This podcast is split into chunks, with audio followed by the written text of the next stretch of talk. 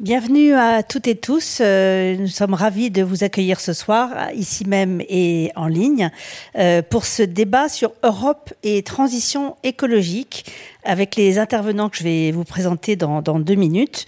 Euh, je, je, parle donc au nom de Caroline Reynaud, qui est programmatrice à la Bibliothèque publique d'information et qui est Covidé ne peut pas être parmi nous ce soir. Donc je remplis pendant deux minutes son rôle, qui est de remercier euh, bah, toute l'équipe, de remercier euh, euh, la BPI, de remercier nos intervenants ce soir pour débattre de ce sujet complexe et avant de, de donc de, de présenter euh, euh, une petite vidéo introductive d'Éloi Laurent, qui est le conseiller scientifique de ce cycle de conférences, j'ai grand plaisir à présenter nos trois invités de ce soir. Donc à ma droite, euh, Sylvain Kahn, qui est chercheur donc au Centre d'histoire de Sciences Po, et vous êtes un professeur et historien spécialiste des questions européennes. J'espère de n'avoir rien oublié, mais vous pourrez.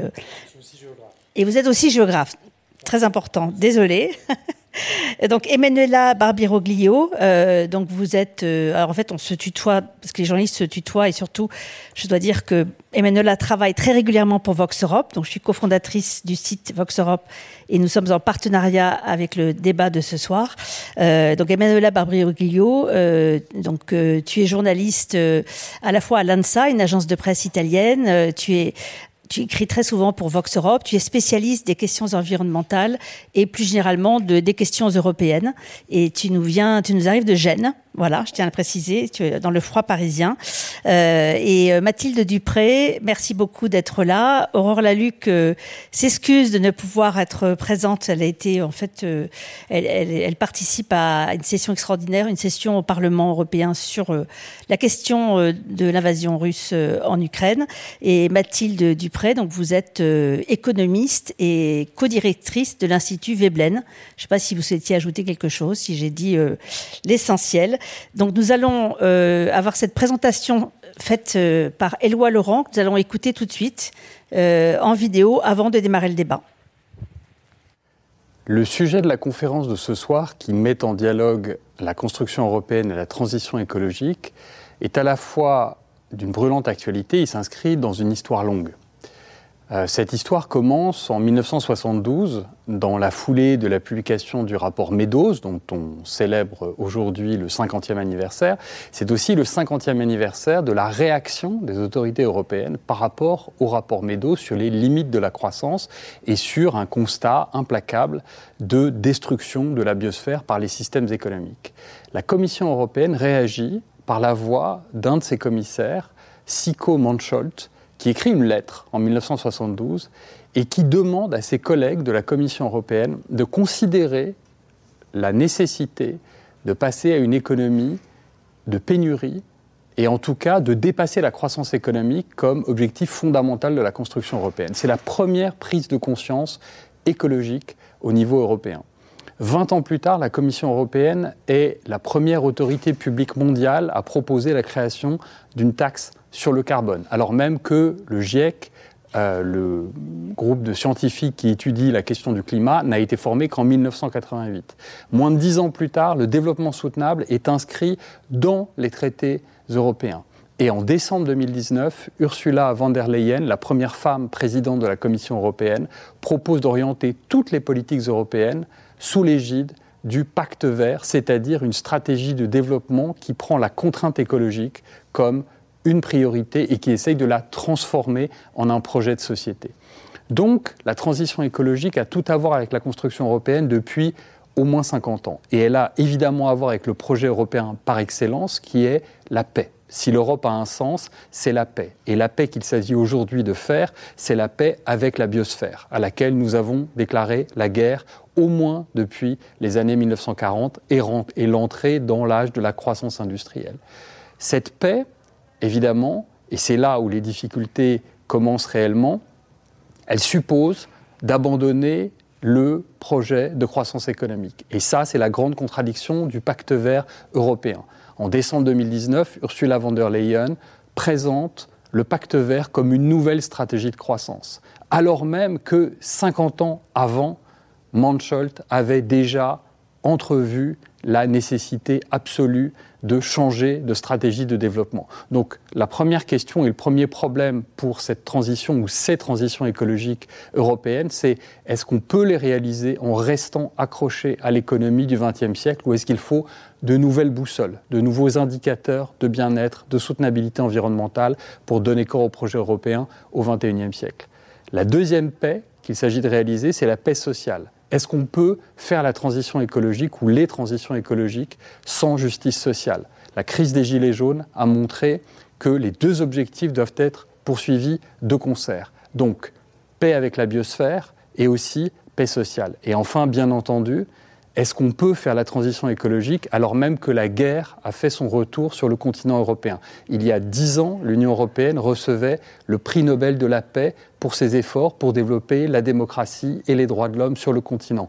Aujourd'hui, une frontière semble devoir être tracée quelque part au milieu du continent européen, entre d'un côté la démocratie et de l'autre l'autocratie. Est-ce que la guerre en Ukraine, la tragédie ukrainienne remet en cause la transition écologique? On voit dans l'Union européenne aujourd'hui des voix s'élever pour réclamer qui le retour à l'agriculture industrielle, qui euh, l'abandon des objectifs climatiques. Au contraire, il faut absolument comprendre que la guerre en Ukraine donne toute légitimité à poursuivre le projet de transition écologique, à commencer, bien entendu, par le développement de l'agroécologie et à commencer par la sortie des énergies fossiles, dont on voit à quel point elles sont un piège, y compris géopolitique. Toutes ces questions sont complexes, les réponses à y apporter sont d'autant plus complexes que l'Europe, c'est euh, un concert des nations et un concert des peuples, mais c'est précisément l'objectif de la conférence de ce soir que d'éclairer ces enjeux avec le regard de l'histoire, avec le regard d'une femme d'action au cœur du Parlement européen et avec le regard d'un voisin européen qui est aussi un partenaire. Grand merci à Éloi Laurent pour cette euh, présentation extrêmement claire des, des enjeux, de la complexité et déjà des contradictions qu'on avait avant l'invasion de la Russie en Ukraine sur les questions de croissance, de croissance, de décroissance. On va y revenir. Euh, pour, donc pour démarrer, euh, vous avez vu le sous-titre de la conférence, c'est de l'ambition à l'urgence. Donc dans un premier temps, nous allons nous intéresser à simplement revenir un peu sur l'évolution la naissance et l'évolution des ambitions en matière environnementale et d'écologie avec Sylvain Kahn euh, jusqu'à cette euh, invasion le 24 février euh, de l'Ukraine par la, Russie avec tous les bouleversements que ça, donne, opportunités ou au contraire éventuellement retour en arrière. On allons le voir avec nos invités. Merci. Bonjour à tous. Merci de, cette, de cette invitation et de ce débat. alors, Bon, Éloi Laurent est parmi nous, euh, sans être physiquement avec nous. Euh, il a brossé euh, de façon très, à la fois très synthétique et, comme vous le disiez, très très claire une, histoire de la politique environnementale de l'Union européenne. Donc, peut-être que pour, la dynamique, on va dire, de la, de la table ronde et de la séance d'aujourd'hui, je peux comment dire, apporter euh, quelques commentaires sur euh, euh, certains de ces points. Je vais commencer par le dernier. Justement, Éloi Laurent a terminé en disant que l'Europe était un concert des nations. Alors, en tant qu'historien et géographe, j'apporterai, on va dire, une nuance, parce que précisément la construction européenne, ce projet politique européen qui advient à partir de 1950, avec la communauté européenne du euh, charbon et de l'acier, la CK, donc euh, hein, la, première pierre de ce qui est aujourd'hui l'Union européenne, a pour objet deux éléments ou deux politiques publiques, qui sont aussi deux matériaux, dont un qui est le charbon, parce qu'à l'époque, c'était vraiment la source d'énergie principale. Euh, donc ce que je voulais dire, c'est que justement, c'est pas un concert des nations.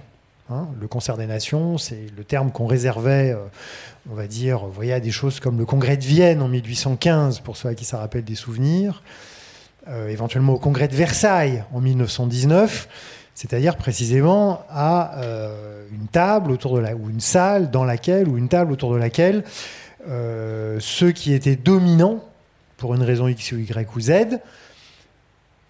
se mettaient et décidaient du sort, en l'occurrence du continent européen, à quelques-uns Voilà, c'est ça, le, c'est ça ce qu'on appelle, à strictement parler en histoire, hein, le concert des nations. Et donc, on, a parlé au 19e siècle, et encore une fois jusqu'en 1919, de concert européen des nations. Ce qui change avec euh, la CECA, c'est que justement, on a une modalité de régler les problèmes communs aux pays européens qui, qui s'oppose point pour point au concert des nations. C'est-à-dire, on considère que on a des problèmes communs à résoudre et que par conséquent, il n'y a pas les plus grands ou les plus forts qui, parce qu'ils sont les plus grands ou les plus forts, parce qu'ils sont en position dominante, en l'occurrence là parce qu'ils ont gagné la guerre, vont imposer aux autres les solutions que eux considèrent comme les meilleures. Ça, c'est le traité de Versailles. La CECA, qui est un peu l'équivalent, on va dire, d'un traité de paix qui veut essayer de créer une nouvelle Europe après la guerre, justement, on met tout le monde autour d'une table en disant, ben voilà, hein, on va mutualiser nos compétences dans certains domaines, on va même mutualiser notre souveraineté dans certains domaines, en l'occurrence la politique euh, sidérurgique et la politique charbonnière, et puis on va ensemble demander à une instance supranationale, qu'on va appeler la haute autorité, de euh, nous obliger à appliquer, à mettre en œuvre les décisions qu'on aura prises pour atteindre des objectifs communs. Voilà. Hein. Donc en fait, les Européens inventent quelque chose qui, grosso modo, n'existe nulle part avant eux, qui s'appelle la supranationalité. ils le font d'abord sur l'énergie. Voilà. Et donc c'est très intéressant, deuxième point, que Éloi Laurent est euh, à juste titre euh, expliqué comment l'environnement est devenu à partir de 1972 une politique européenne, hein, c'est-à-dire que progressivement, euh, jusqu'au traité de Lisbonne, en passant par l'acte unique européen de 1986, le traité de Maastricht de 1993, l'environnement est devenu une politique publique prise en charge à l'échelle de Bruxelles, si vous voulez, c'est-à-dire justement dans ce cadre où on demande à la Commission européenne et au Parlement européen, qui sont deux institutions supranationales, de bien vouloir euh, définir avec les États membres des objectifs européens, c'est-à-dire qui valent pour tous, avec des politiques publiques qui s'appliquent sur tous les territoires de chacun des États-nations. Hein. c'est pour ça qu'à mon avis, on n'est plus dans le concert des nations. Mais de manière tout à fait exacte et surtout très significative, Éloi Laurent a mentionné qu'il s'agissait de politique de l'environnement. D'accord?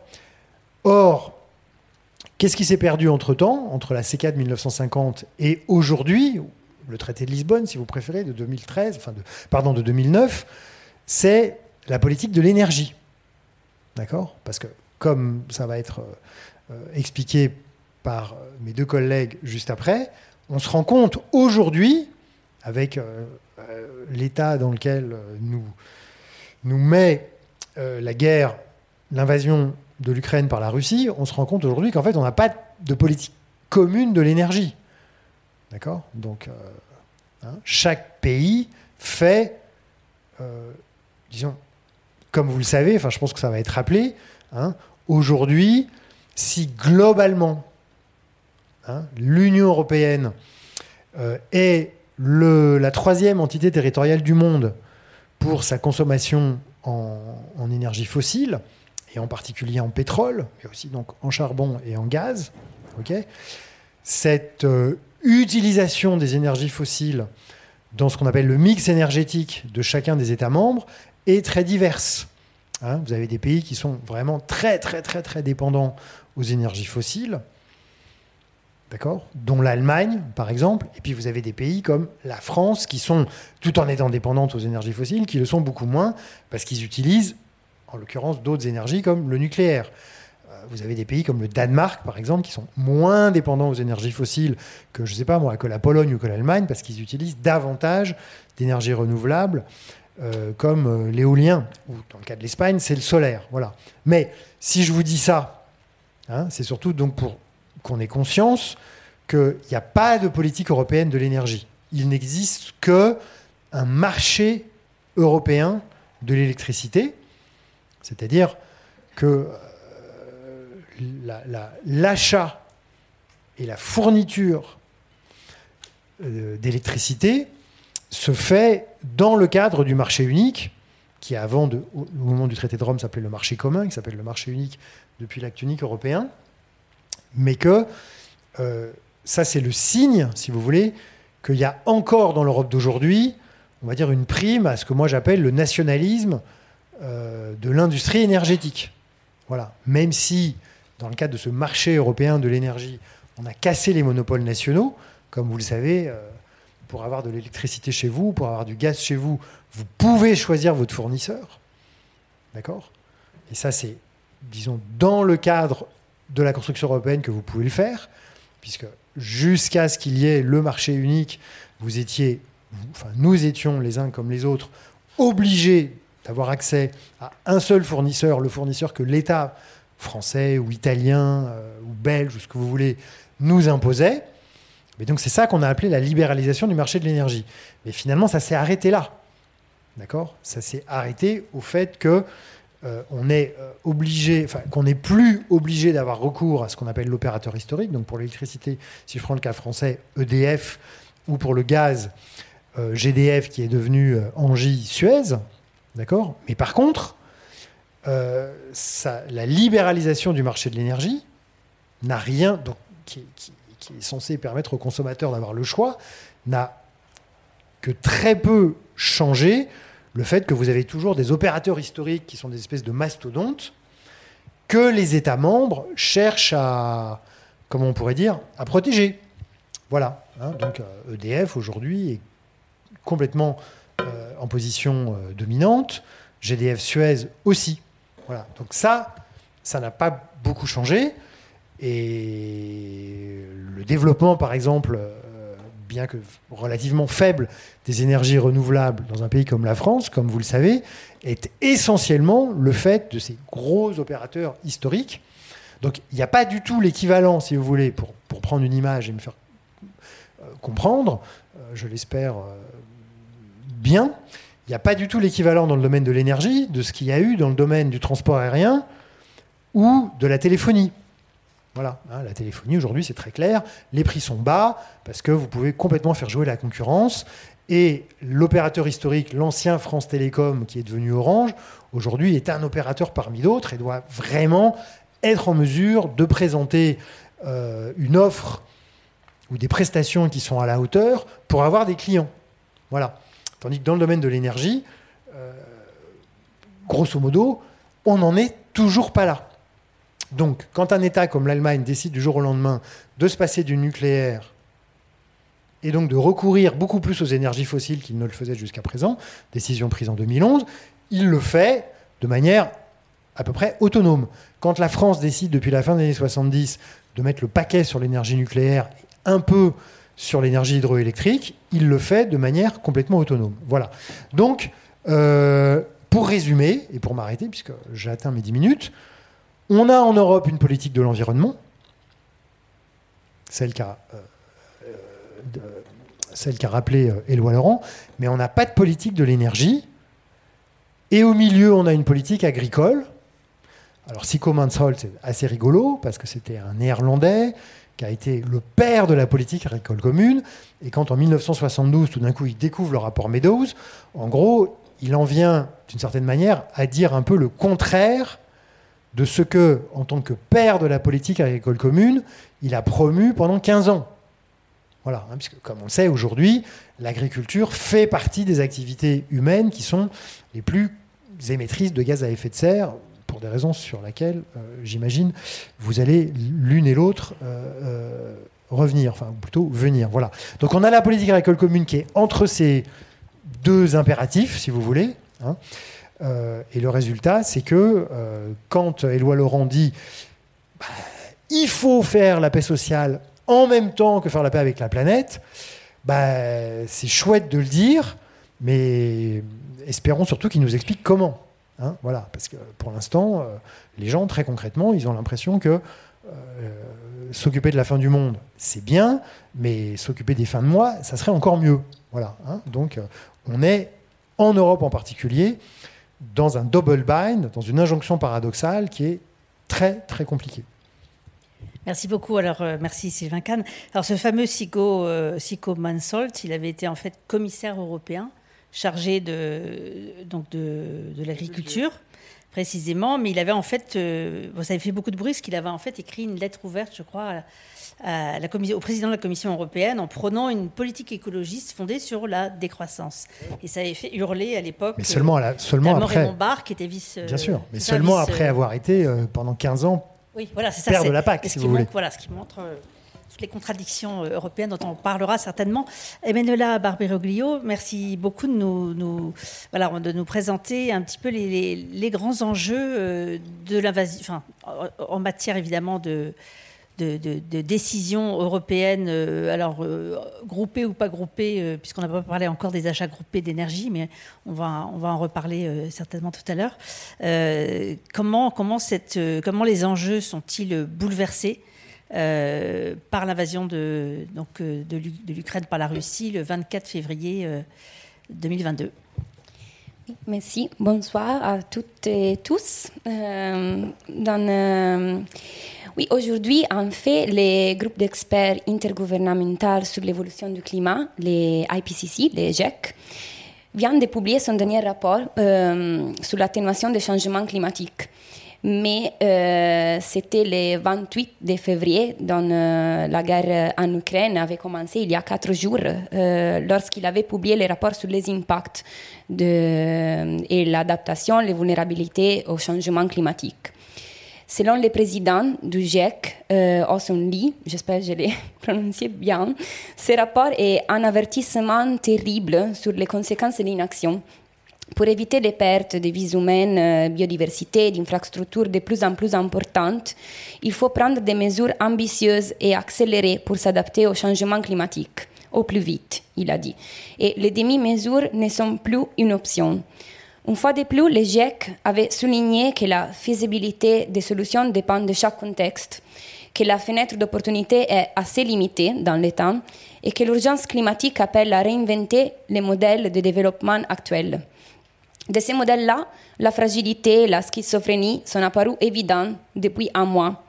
L'alerte des scientifiques a été en fait dépassée par l'actualité. Bien avant les bombardements de la nuit du 24 février, le président russe Vladimir Poutine avait décidé d'utiliser l'arme de l'énergie contre l'Union européenne, et on est ici ce soir pour parler de ça.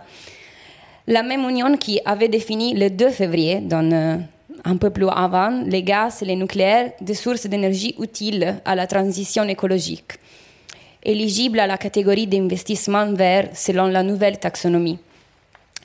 Donc Moscou a choisi une arme euh, facile dont elle disposait pour tenter d'affaiblir Bruxelles et l'Ukraine. La Russie est en effet l'un des trois premiers producteurs de pétrole brut au monde, rivalisant pour la première place avec l'Arabie saoudite et les États-Unis. En 2021, les revenus du pétrole et du gaz naturel euh, représentaient 45% du budget fédéral russe.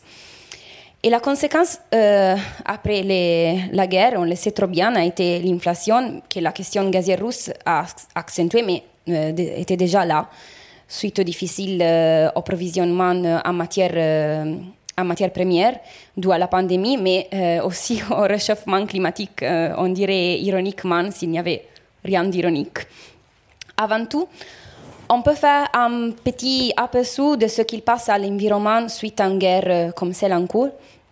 Il faut dire aussi que la guerre a commencé dans une région particulière qui est le Donbass, la région orientale de l'Ukraine où la Russie a reconnu les républiques séparatistes et qui est un des épicentres miniers du monde. L'étymologie du nom est en fait bassin nulière de Donetsk. Selon un rapport de la Banque mondiale, le Donbass compte 900 sites industriels, 40 usines métallurgiques, 177 sites chimiques à haut risque, 113 sites utilisant des matières radioactives, 248 mines 1230 km de conduits transportant du gaz, du pétrole, de l'ammoniac et 10 milliards de tonnes de déchets industriels dans ces empoudrières. Le site de journalisme d'investigation Bellingcat, en 2017, avait déjà développé une série de cartes et de ressources numériques qui donnent la mesure du danger toujours présent là aujourd'hui. Pour le moment, les mines sont abandonnées, sont inondées et polluent l'eau, Selon l'Institut national d'études stratégiques d'Ukraine, la contamination chimique est une menace imminente pour au moins 300 000 personnes. Et puis, il y a les centrales nucléaires qui font peur et sont toujours là. L'Ukraine est un pays de l'atome. La moitié de l'électricité utilisée par l'Ukrainien provient de 15 réacteurs nucléaires. Et le paradoxe, c'est que l'énergie nucléaire est que, euh, son, et que son utilisation pacifique fait également du pays un outil militaire pour les forces d'occupation russes. Euh, et une des craintes les plus effrayantes concernant cette invasion est qu'une explosion puisse se produire, intentionnellement ou non, dans l'un de ces réacteurs. Enfin, bien sûr, il y a Tchernobyl et ils sont battus, euh, où les troupes se sont battues et les radiations ont déjà dépassé les niveaux d'alerte. Mais pour le moment, il n'y a eu aucun dommage aux installations nucléaires. Donc, oh, ça va. Et pourtant, les intérêts militaires et l'impact sur l'environnement sont euh, deux mondes tenus toujours à distance. Euh, il y a eu des propos euh, avant la dernière COP à Glasgow. Euh, et l'Observatoire des conflits et des vironnements avait lancé une pétition pour, pour appeler les gouvernements à réduire les émissions militaires et les inclure aussi dans les négociations de la diplomatie du climat. Mais, mais en fait, on a décidé de, on a choisi de l'exclure. Et on se demande à cet stade de quelle direction prendront les négociations de la prochaine COP qui est en, Égypte, dont euh, c'est le troisième plus grand importateur d'armes du monde. Et euh, ça serait plutôt difficile de voir quelque chose comme ça en Égypte. Malgré la manque de transparence pour un secteur qui est historiquement allergique à divulguer des données, Selon certains calculs, les activités militaires impliquent une émission de CO2 égale à 5% de celles produites dans le monde. Euh, enfin, c'est vrai aussi que la guerre et Poutine euh, ont eu un mérite, on peut dire. On a découvert ce que c'est vraiment un jeu, et c'est la liberté. Les sources renouvelables sont un instrument de liberté et d'émancipation. S'il y a un vide dans maintenant, comment allons-nous remplir ce vide? La mauvaise nouvelle, c'est qu'il faut le faire vite. Dans la panique actuelle, divers gouvernements pensent diversifier les fournisseurs d'énergie fossile en s'adressant aux États-Unis, bien à l'Arabie saoudite. Le pire résultat possible à cette guerre serait celle-ci, changer de fournisseur sans changer rien, parce que le changement climatique peut attendre, ce n'est pas l'urgence euh, et il y a quelque chose d'autre à penser maintenant. L'actualité a déjà eu un effet sur la diplomatie climatique. Euh, parce qu'il y a eu une négociation très importante. En fait, c'était la COP 15 euh, euh, la semaine avant qui a, eu des, négociations déjà à Genève. Et c'est pour la biodiversité, mais on n'a pas, pas parlé beaucoup de ça. aussi, le ministère ukrainien de l'écologie des ressources naturelles a officiellement demandé l'exclusion de la Russie des 14 traités et conventions internationaux sur l'environnement, y compris l'accord de Paris. Même si les raisons de l'Ukraine sont compréhensibles, même si la contribution de la Russie à la lutte contre le réchauffement climatique était déjà faible avant la guerre, il est peu probable et actuellement hors de question que la Russie soit expulsée de la Convention des Nations Unies même si la demande, demande de, par l'Ukraine est un signal que le, le, dialogue deviendra encore plus compliqué. En revanche, les choses n'iront pas mieux si la Russie était exclue des négociations, aussi parce qu'elle est aujourd'hui le quatrième pays au monde pour les émissions totales de gaz à effet de serre. Pour l'Europe, donc, la chose difficile sera de maintenir les sanctions contre la Russie et ne pas affaiblir le Green Deal. Comme toujours, il y a deux façons de sortir d'un événement traumatisant. Et en ça, l'agence l'agence internationale de l'énergie, peut nous aider parce qu'ils ont euh, surveillé les implications de l'invasion russe de l'Ukraine pour euh, les marchés mondiaux euh, de l'énergie et ont élaboré un plan. Peut-être on peut voir les graphiques là. Donc ici, on peut voir la dépendance de chacun pays aux principaux pays des combustibles russes. Et on peut voir que, par exemple, tous les pays de l'Europe de l'Est sont assez dépendants de ça. Euh, et ici, c'est l'échelle de euh, la demande de gaz. La part, la part de la Russie. Euh, oui. C'est le. C'est ici. Le, oui. Donc, euh, c'est toujours, euh,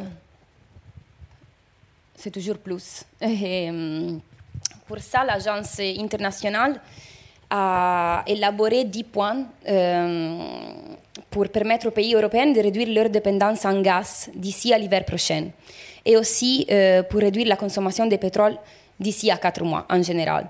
Parmi ces recommandations, il y a par exemple celle de ne pas signer de nouveaux contrats avec la Russie, mais aussi remplacer les approvisionnements russes par du gaz provenant de sources alternatives, introduire des obligations minimales de stockage de gaz, mais aussi accélérer les projets d'énergie renouvelable. Enfin, encourager aussi la réduction de, temporaire de thermostat de 1 degré pour, par les consommateurs, baisser la vitesse euh, sur route, télétravailler, rendre les transports publics moins chers, etc. Donc aussi des choses que touchent nous, nous-mêmes. D'un côté, pour conclure, le réalisme fossile pourrait sortir victorieux de la guerre.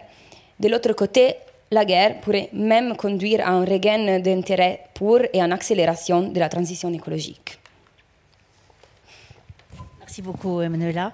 Euh, Mathilde Dupré, donc c'est à vous maintenant, euh, notamment pour les, comme on le disait, sur les, sur les, conséquences de cette invasion euh, de, l'Ukraine par la Russie. Est-ce que quels sont les risques, je dirais, de rétropédalage dans certains domaines?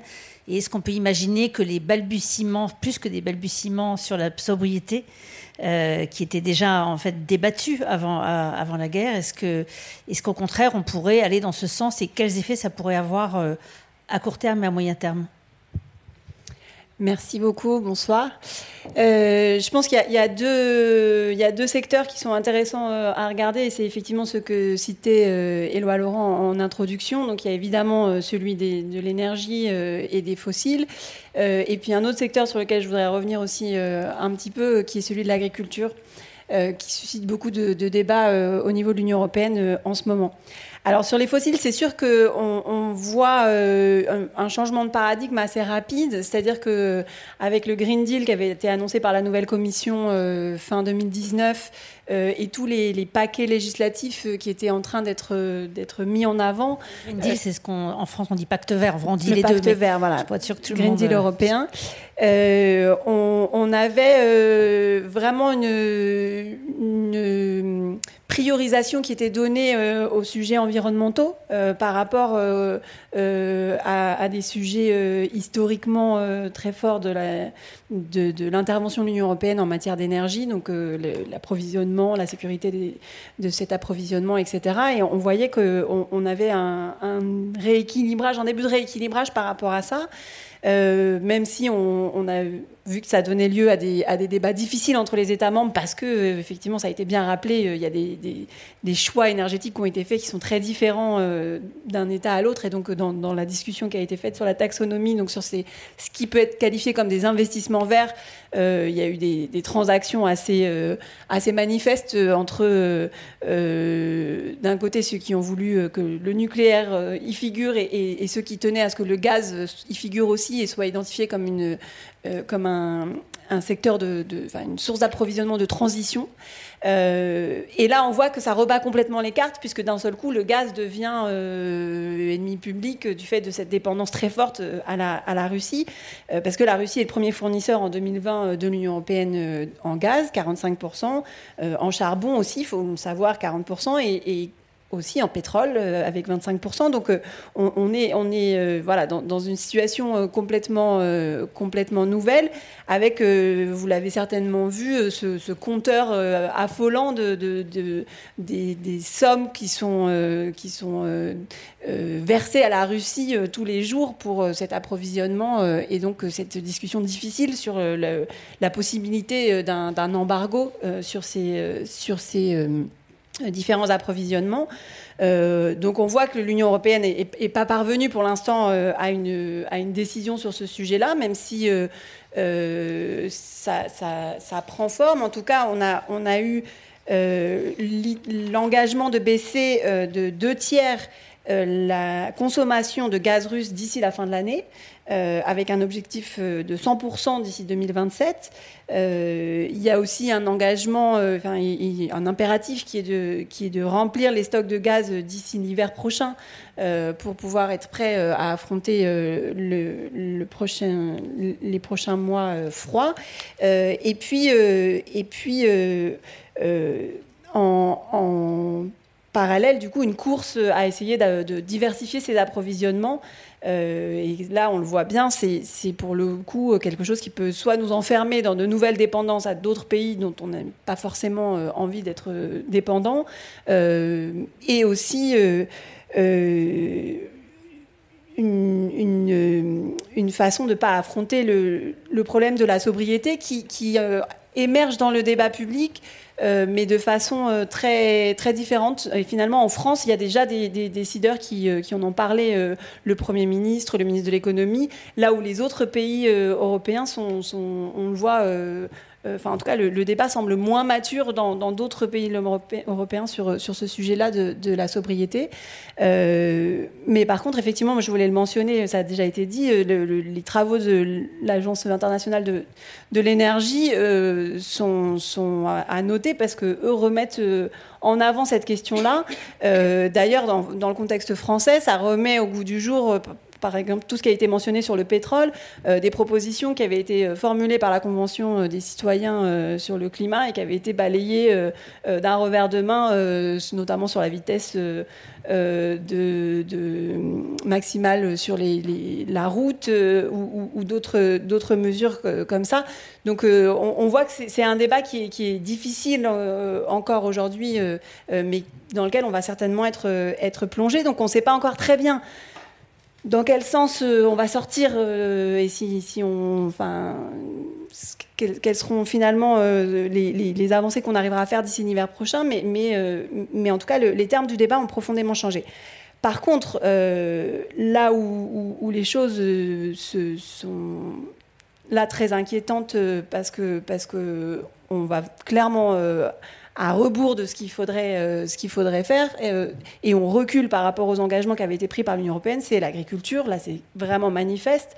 Euh, c'est-à-dire qu'on avait des, engagements déclinés du pacte vert avec une stratégie de, la, de la fourche à la fourchette ou de la ferme à la table, selon comment on l'a traduit, où il y avait vraiment des objectifs de réduction des intrants avec une, réduction des pesticides de 50% par exemple d'ici 2030.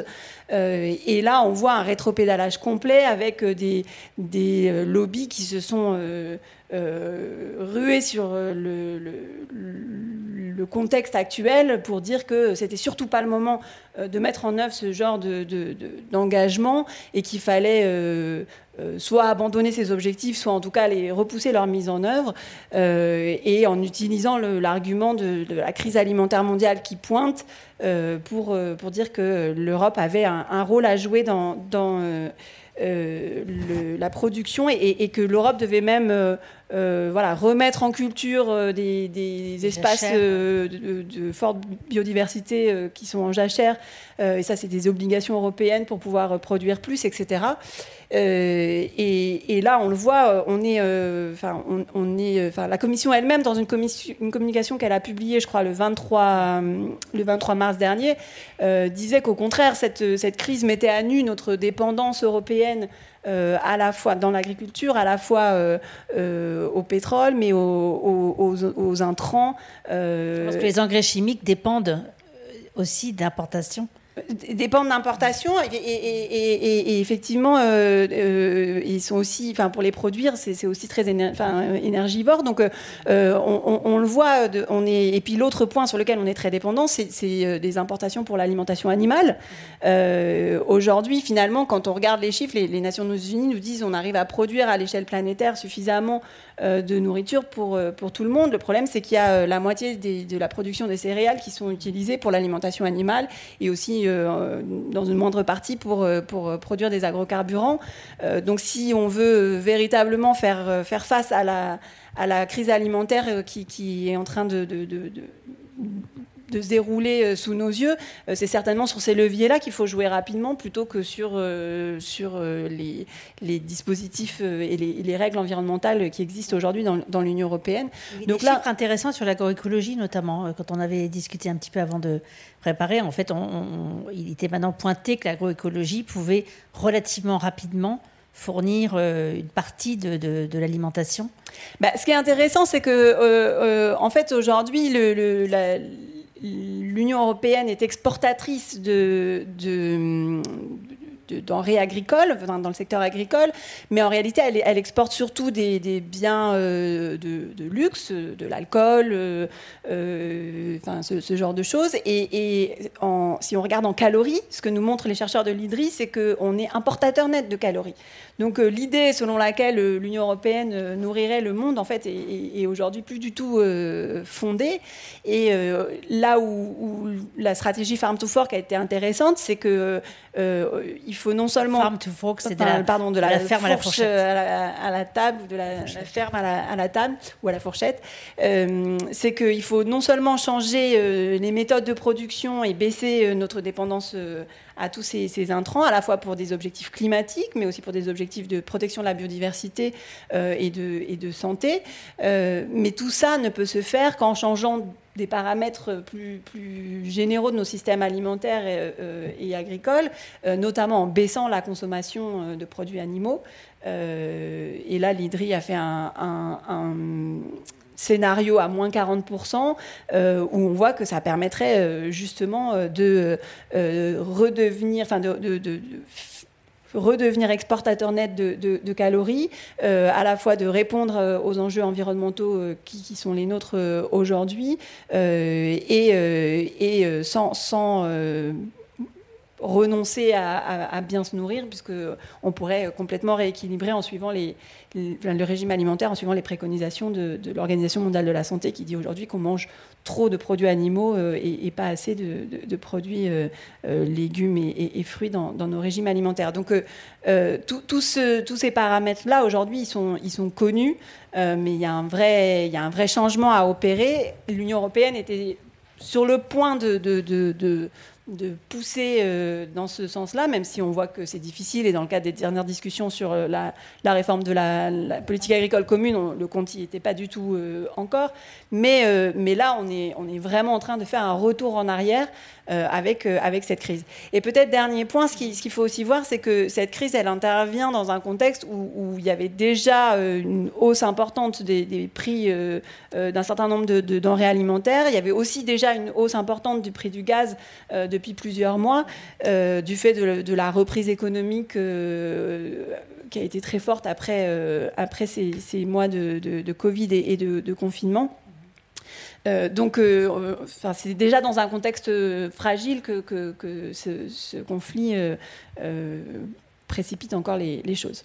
C'est une question que j'ai envie de vous poser tout de suite, en fait, sur, la, façon dont une décision serait prise en matière notamment agricole au niveau de la PAC, c'est-à-dire s'il y avait euh, un rétropédalage sur le, pourcentage d'intrants dans la production agricole euh, par rapport à ce qui avait été fixé, par rapport à la feuille de route qui avait été... Euh, comment, comment ça se passerait très concrètement? C'est-à-dire quand on parle de ces risques, en fait, qu'est-ce qui va peser sur, sur, une décision de ralentir, revenir en arrière, repousser certains bah, Déjà, il y a deux études, une qui a été euh, produite par, euh, par le groupe de recherche de la Commission et une autre par euh, le, ministère de l'Agriculture aux États-Unis, qui ont été brandies par les lobbies assez rapidement après la, publication de la stratégie de la Commission européenne sur, sur ce, cette évolution du système agricole et alimentaire européen, qui montrait que ça pourrait, euh, les objectifs européens pouvaient conduire à une baisse de la production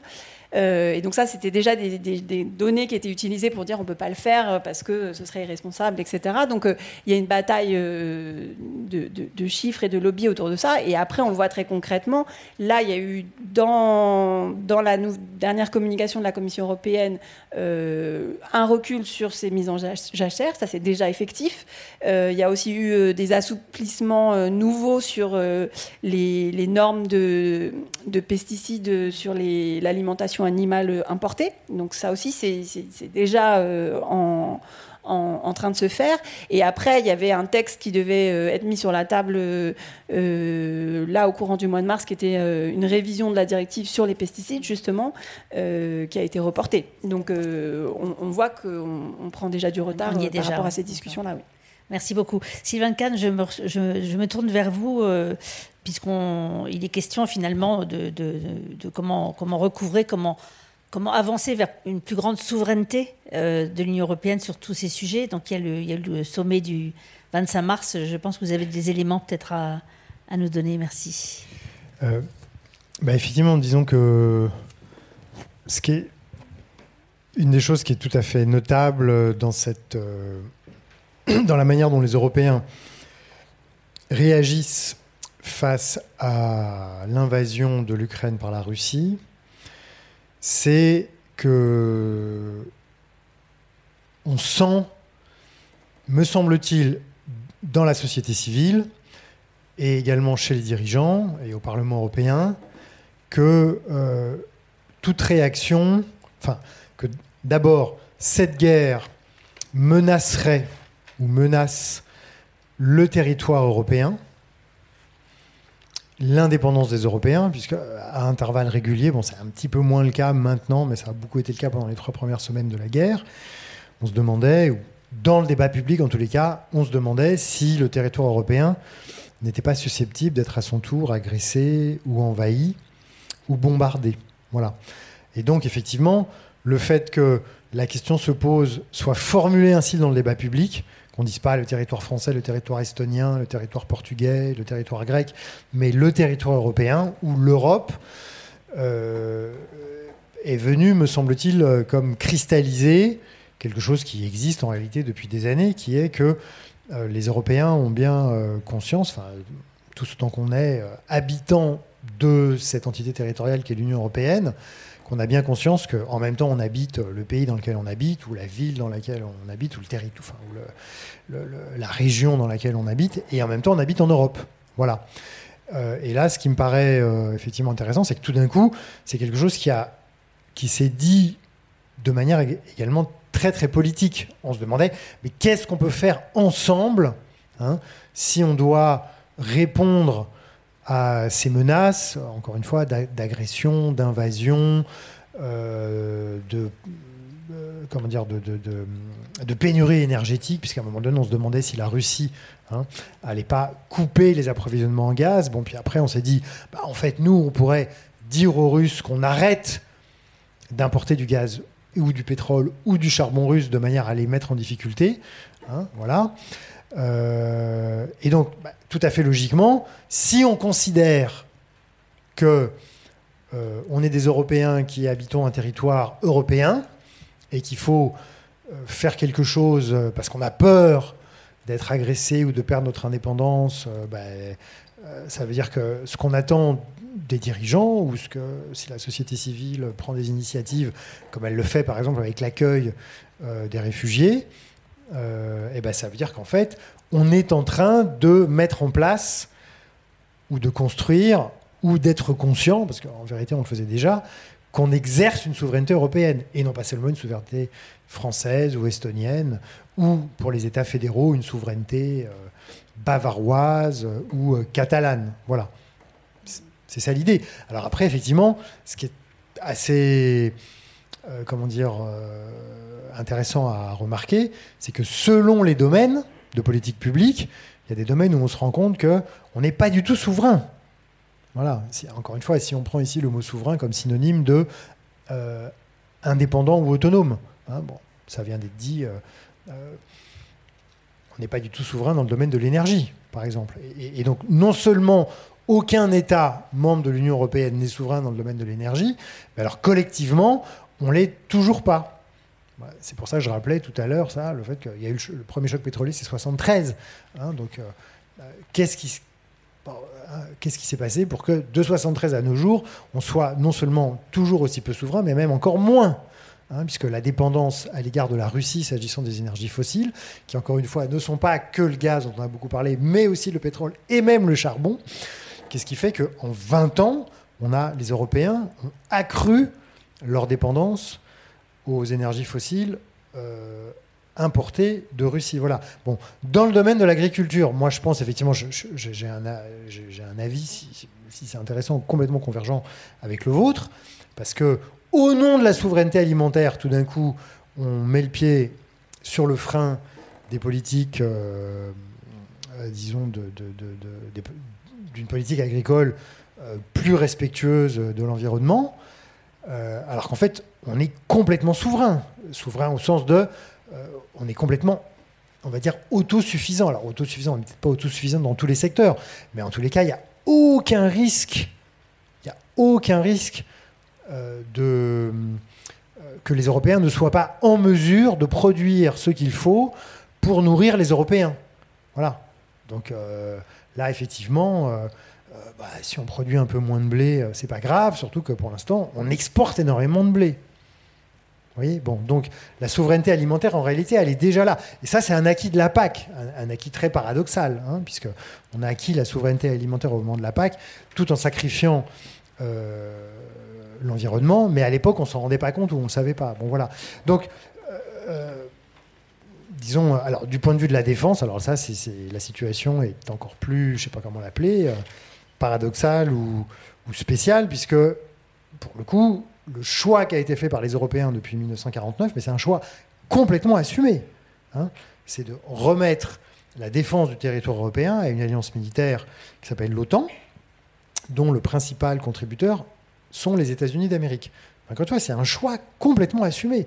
Il n'y a que les Français qui, de temps en temps, lèvent la main en disant Et au fait, est-ce qu'on ne pourrait pas avoir une défense européenne? Alors, à force d'insister, comme en Europe, tout le monde aime bien les Français, que les Français euh, sont considérés en politique étrangère comme un point fort un peu indispensable, on a fini par dire. Tout le monde aime bien les Français, vous êtes sûr?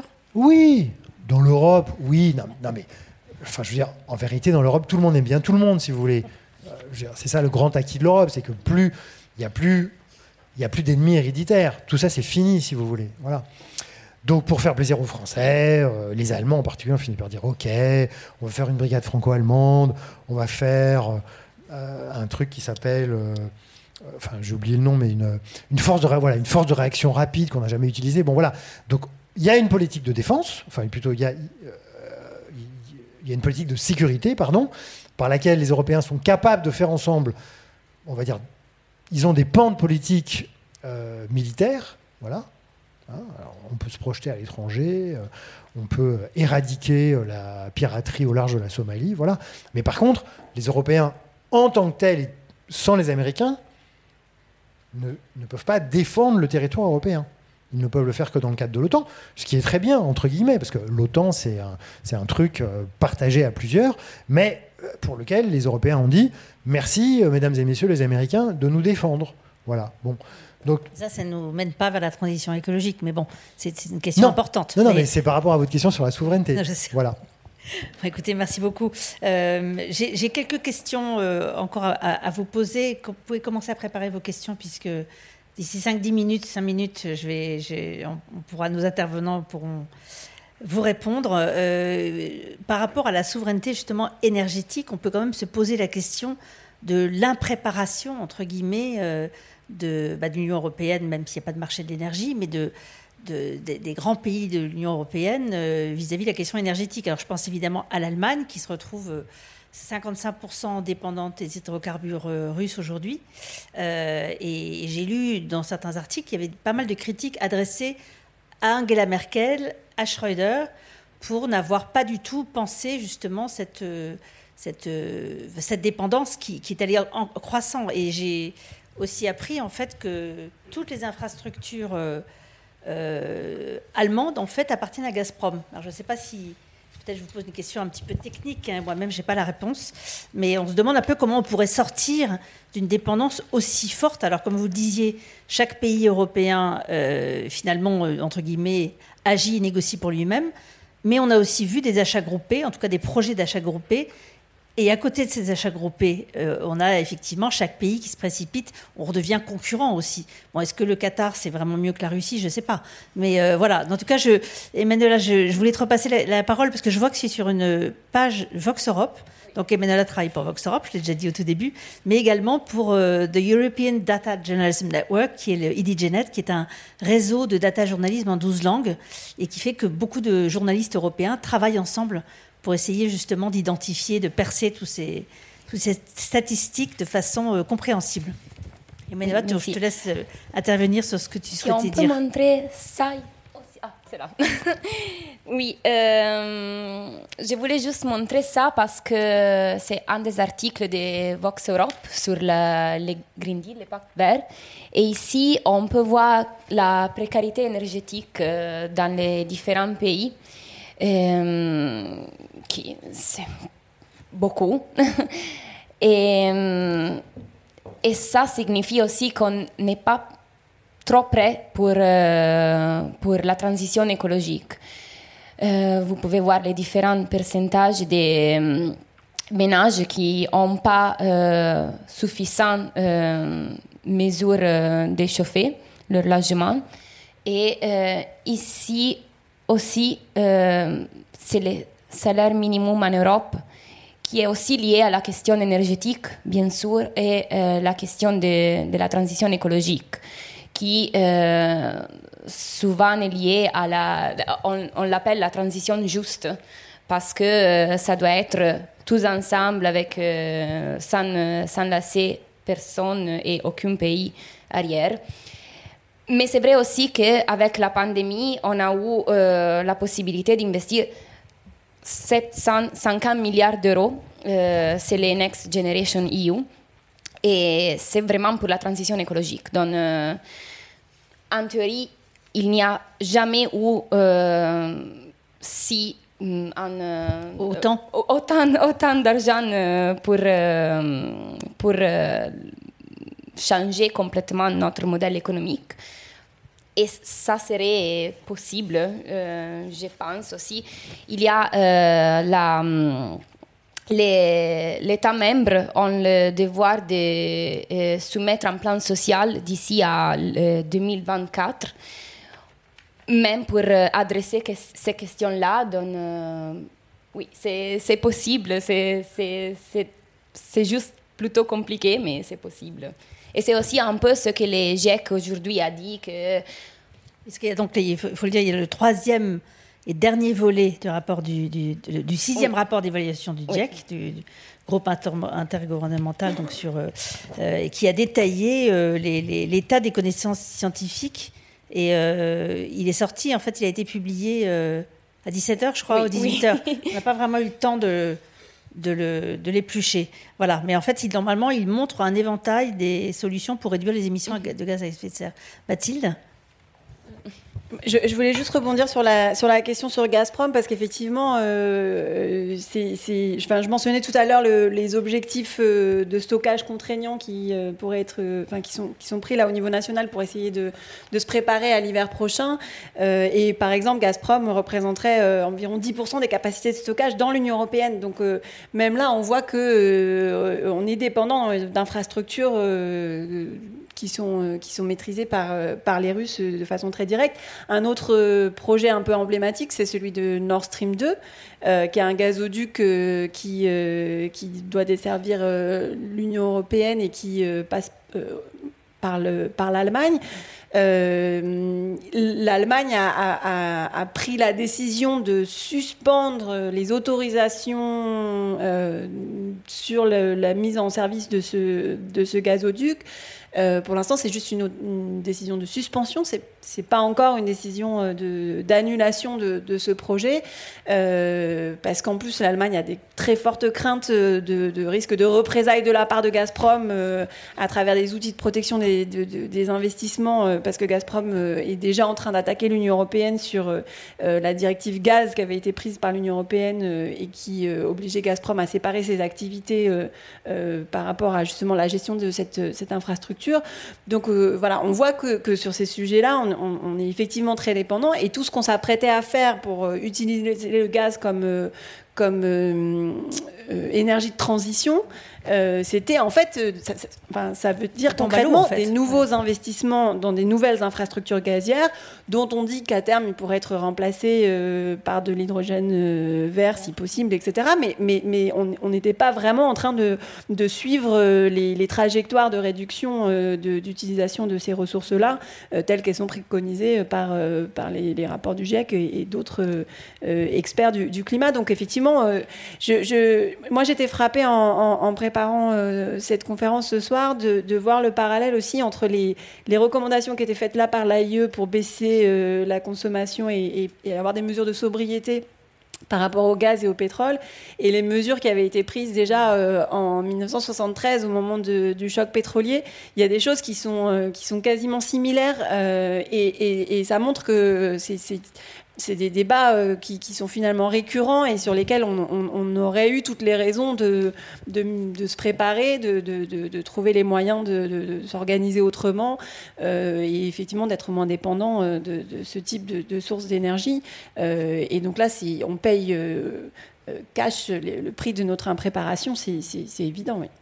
Alors, je n'ai pas les chiffres précis, mais il est intéressant de savoir qu'après la catastrophe de Fukushima, le, passage à, beaucoup plus de sobriété de la part des Japonais avait permis une très importante réduction de, la dépendance en fait euh, énergétique parce qu'on ne peut pas faire autrement. Mais dès que les choses, les affaires ont repris comme avant, euh, tout ça a été abandonné. Voilà, donc c'est un petit peu un, un clin d'œil, si je puis dire, avec ce qui s'est passé au moment du, choc pétrolier de 73. Bah, euh, ce matin, il y avait beaucoup de gens qui s'amusaient. Il y avait tout, enfin, vous avez certainement entendu tous ces messages qui disaient qu'il fallait euh, euh, surtout ne pas lancer de machine à laver avant 10 heures, etc., parce qu'on était à un pic très fort. Alors là, c'est plutôt parce qu'il fait froid et qu'il y avait en plus une situation compliqué visiblement sur la France avec euh, beaucoup de centrales à l'arrêt, etc. Mais, mais, euh, mais là aussi, ça montre la question de, nos usages. Et il y a beaucoup de gens qui postaient sur les réseaux sociaux euh, tous, ces, tous ces panneaux publicitaires lumineux qui, sont, qui sont énergivores aussi. Et, la question de, de, face à ces, enjeux-là, où est-ce qu'on est qu'on décide effectivement de, hein. de, faire des, des, choix ou, ou, pas on est, on est en plein dedans. On va prendre vos questions. Je vais les prendre en 30 secondes, mais je voulais quand même vous poser la question, Mathilde, sur les. Dans le rapport du GIEC qui vient de sortir, il y a quelque chose sur ces traités d'investissement. Est-ce que vous pouvez juste expliquer ce que ça signifie? Parce que c'est très important aussi par rapport à la dépendance énergétique, au, au non-choix, en fait aux bah, choix qui sont faits, mais avec grande, beaucoup de résistance. En fait, effectivement, euh, les, États ont, conclu euh, des centaines, des milliers d'accords de protection des investissements entre eux euh, pour, pour encourager les investisseurs à, aller investir dans les pays tiers et, leur fournir une stabilité, une sécurité. et en fait, ces traités de protection des investissements donnent accès aux investisseurs à une forme de justice ad hoc, une justice privée qui permet attaquer les États quand ils font des, choix de politique publique qui impactent euh, ces investisseurs. Euh, ça s'appelle euh, l'arbitrage d'investissement. Et aujourd'hui, il y, a un traité dont on parle beaucoup, qui est le traité de la charte de l'énergie, qui est un traité qui avait été pensé dans les années 90 au moment de justement la, fin de l'URSS pour sécuriser les approvisionnements de l'Union européenne dans les différents pays euh, du, issus du bloc de l'Est. Et ce traité euh, compte maintenant plus d'une cinquantaine d'États. Il y a, d'autres pays qui en sont membres, notamment le Japon, il y avait l'Australie euh, et, d'autres. Et, en fait, c'est le traité qui a été le plus utilisé aujourd'hui par des investisseurs pour attaquer des États. Et, et aujourd'hui, il est beaucoup utilisé par des, investisseurs du secteur fossile contre les États qui prennent des, décisions de politique publique de, mise en œuvre de l'accord de Paris, en fait. Et donc, un des cas emblématiques récents, c'est que le, les Pays-Bas qui ont notamment parce qu'ils ont été poursuivis en justice par des citoyens sur l'inaction climatique, c'est l'affaire Urganda. Euh, les Pays-Bas ont adopté une, loi qui prévoit la sortie progressive du charbon. Euh, et là, deux investisseurs allemands, euh, Uniper et RWE, donc des grandes entreprises énergéticiennes allemandes, attaquent les Pays-Bas via ce, traité, via ce type de, mécanisme de protection des investissements pour euh, le, manque à gagner sur, sur ces, actifs. Et en fait, on voit que euh, ce, type d'accord, de, euh, aujourd'hui, constitue un obstacle majeur à la décarbonation, parce que les États deviennent frileux de prendre ce genre de mesures s'ils doivent payer des compensations aux investisseurs, qui sont souvent des compensations qui sont beaucoup plus élevées que celles qu'obtiendraient les investisseurs devant la justice alors qu'ils se sont mis d'accord sur ces contraintes. Et du coup, là, le, rapport du GIEC qui est sorti tout à l'heure, c'est la seule chose que j'ai eu le temps de, regarder dans le rapport, euh, effectivement, dit que euh, ces traités de protection des investissements euh, sont de plus en plus des, obstacles et que, alors qu'on dit partout qu'il va falloir sortir des fossiles, il faudrait peut-être même commencer par mettre fin à la protection des investissements fossiles pour que les États aient les mains libres de, de, prendre ce genre de décision. Merci beaucoup. Vous souhaitiez ajouter quelque chose sur ce point Sylvain Mendela Non? D'accord. Voilà, la parole est à vous. Elle est aussi à ceux qui nous écoutent en direct. Euh, je crois que vous avez la possibilité de poser. Euh...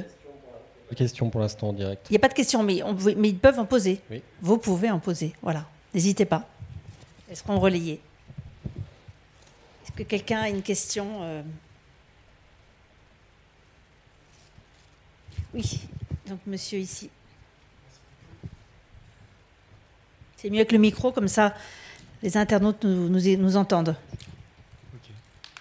Euh, moi, c'est plutôt une question de. Oui, il marche. il marche. Vous m'entendez? C'est bon? Non? Oui? Parlez un peu plus près, peut-être. Bon, alors je vais essayer de parler plus près.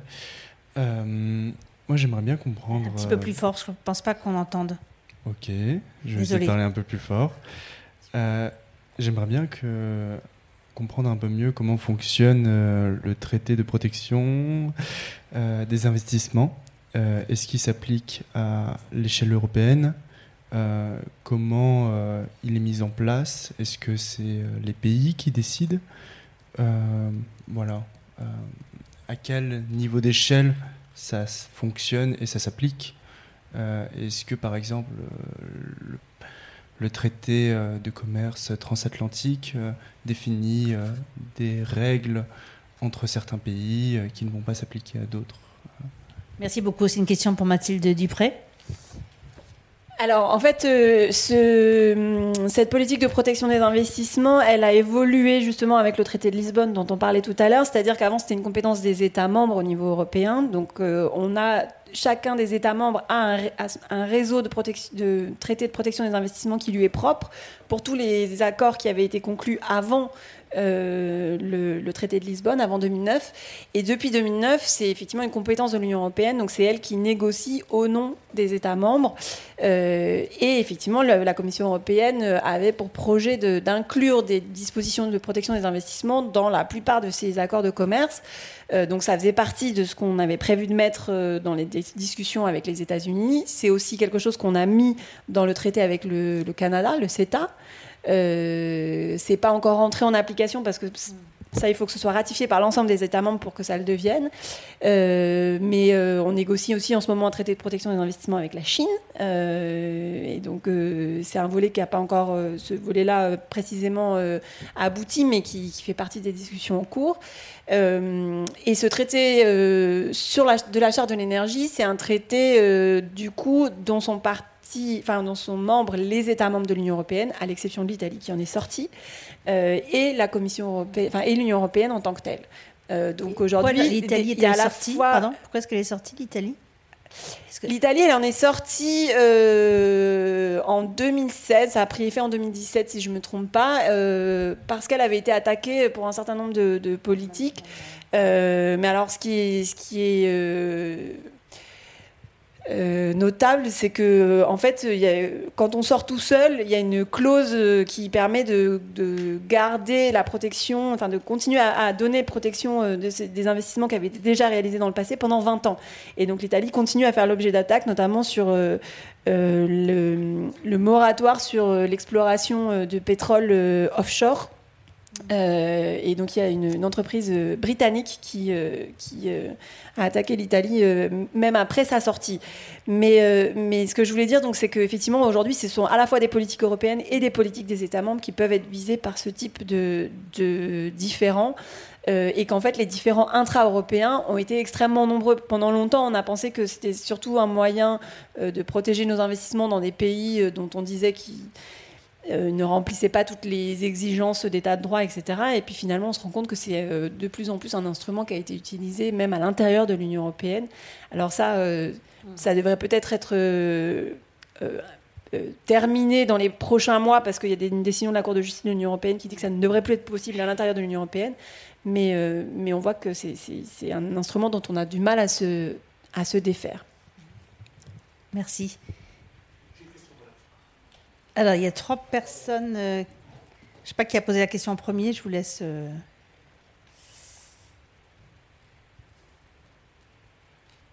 Une question ici, puis bon, vous, êtes trois. Hein, je vous ai, je vous ai vu.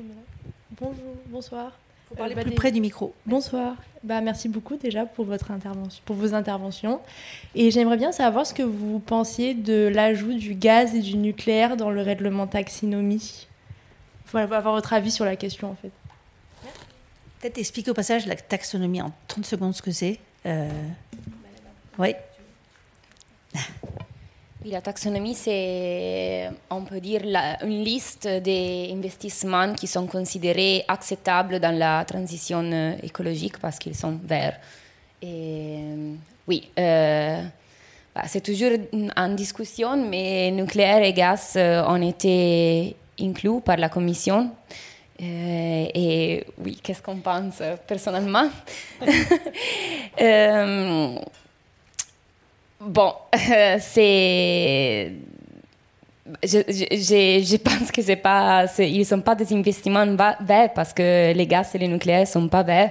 Même le nucléaire qui est, a peut-être moins d'émissions, il y a toujours des émissions, donc non, ça va, ça va pas. C'est, et avec la France euh, qui a la présidence du Conseil maintenant, ça serait été impossible d'avoir parlé nucléaire euh, dedans, non? Je. Bah, si, je peux euh, rebondir, effectivement, c'est un enjeu dans le sens où, il y a quand même un, énorme objectif de, réorientation des flux d'investissement publics et privés vers des, activités euh, euh, vertes et, des investissements utiles pour la transition écologique. Donc euh, la taxonomie, elle envoie un signal fort de ce point de vue-là. on pourrait d'ailleurs regretter qu'il n'y ait pas en, parallèle une taxonomie brune pour montrer quels sont les investissements qu'il faut tarir progressivement. et c'est vrai que la question de l'inclusion du nucléaire et du gaz, c'est un mauvais signal envoyé. Déjà parce que le prix de l'inclusion du nucléaire ça a été d'accepter le gaz euh, parce que c'était euh, un vrai marchandage euh, à l'intérieur de, l'Union européenne. Aujourd'hui, la décision d'inclure le gaz, j'essayais de le dire en introduction, elle apparaît quand même comme particulièrement malvenue à la lumière de cette crise, mais on, pouvait quand même s'en douter déjà avant.